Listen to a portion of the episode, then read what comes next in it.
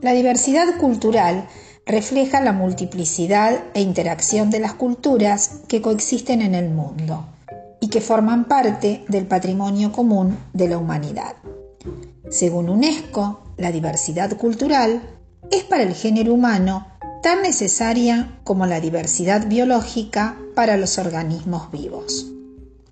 También se manifiesta por la diversidad del lenguaje, de las creencias religiosas, de las prácticas del manejo de la tierra, en el arte, en la música, en la estructura social, en la selección de los cultivos, en la dieta y en otros atributos de la sociedad humana.